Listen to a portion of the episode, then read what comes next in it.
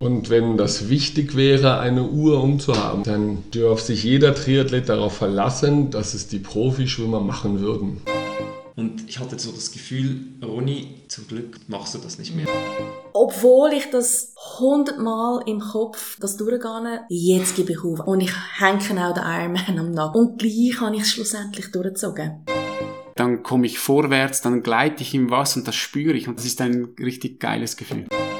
Dann natürlich Männer und Frauen zu trennen, das halte ich ja für ganz besonders großen Blödsinn. Ironman bin ich sicher, ist noch einiges an Luft nach oben. Dieser Langdistanzbereich ist noch nicht entwickelt. Die Größe eines Problems ist davon abhängig, auf wen es trifft.